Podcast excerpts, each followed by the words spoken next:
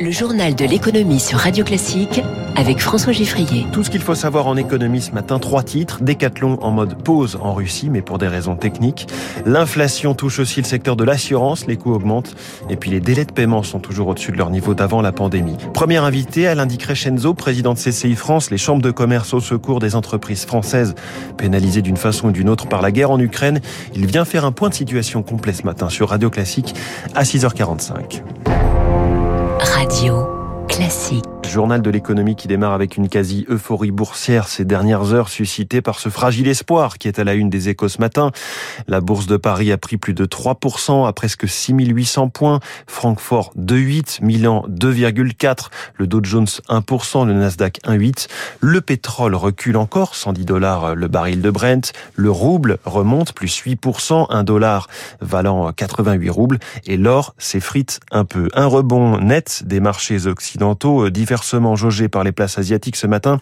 Le Nikkei, par exemple, euh, perd 1,27%, tandis que l'indice euh, de Hong Kong, euh, l'index Hang Seng, lui progresse d'1,15%. En Russie, nouvelle défection de grands groupes occidentaux. On retiendra celle d'Olsim, le cimentier, qui a annoncé commencer le processus de sortie du marché russe, où il emploie 1000 personnes.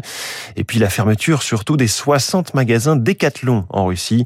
Le leader mondial de la distribution d'articles de sport ne cède pas à la pression politique ou éthique, mais un problème d'approvisionnement. Augustin Lefebvre. Une activité devenue impossible. La totalité des produits vendus dans les boutiques Decathlon russes était importée et payée en dollars. Cela exposait le groupe à de lourdes sanctions américaines. Le jeu n'en valait pas la chandelle. Cette branche russe pèse relativement peu dans les affaires de la famille Mullier. Elle promet que les 2500 salariés continueront à être payés durant cette suspension. La situation n'est pas du tout la même pour Auchan et Leroy Merlin, déjà parce que les deux entreprises ont développé des circuits d'approvisionnement locaux, ensuite parce que les enjeux économiques sont plus importants, ils se chiffrent en milliards d'euros. La Russie représente un dixième des ventes mondiales des hypermarchés, presque un cinquième pour l'enseigne de bricolage, c'est son deuxième marché derrière la France.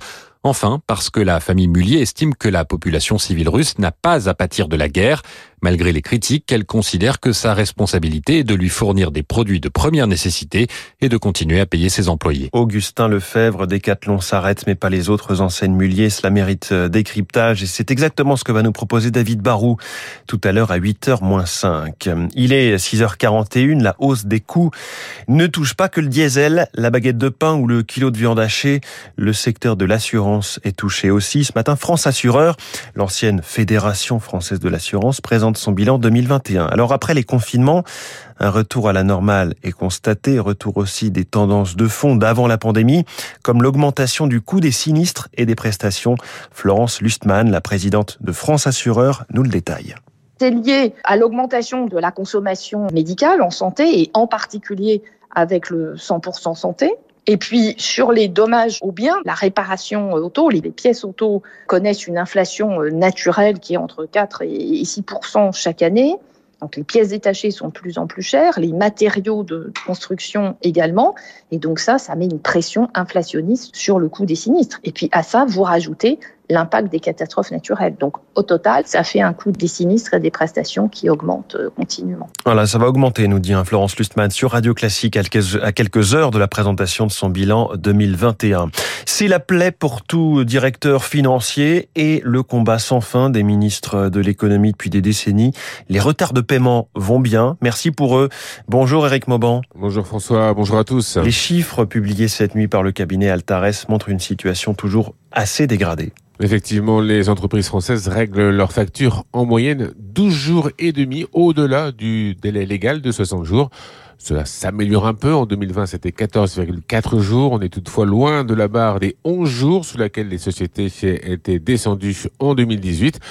Pas de quoi se réjouir, donc la France fait moins bien que la moyenne européenne qui ressort à 13,6 jours. Elle est également loin derrière les meilleurs élèves européens que sont les Pays-Bas et l'Allemagne. La France est même doublée par la Belgique. Par secteur, les plus mal lotis restent l'hôtellerie-restauration et le transport logistique où les retards là augmentent depuis le mois d'octobre. La flambée du prix des carburants va très certainement aggraver les choses. Enfin, rappelons que la Bretagne et les Pays de la Loire sont les régions les plus vertueuses en matière de délai de paiement. Éric Mauban pour Radio Classique et les plus mauvais élèves se trouvent en Ile-de-France et en Corse. On vous en parle ces derniers jours, hein, ici même, les contaminations au Covid euh, qui remontent en France, 140 000 cas en moyenne, 200 000 hier recensés et dans les entreprises.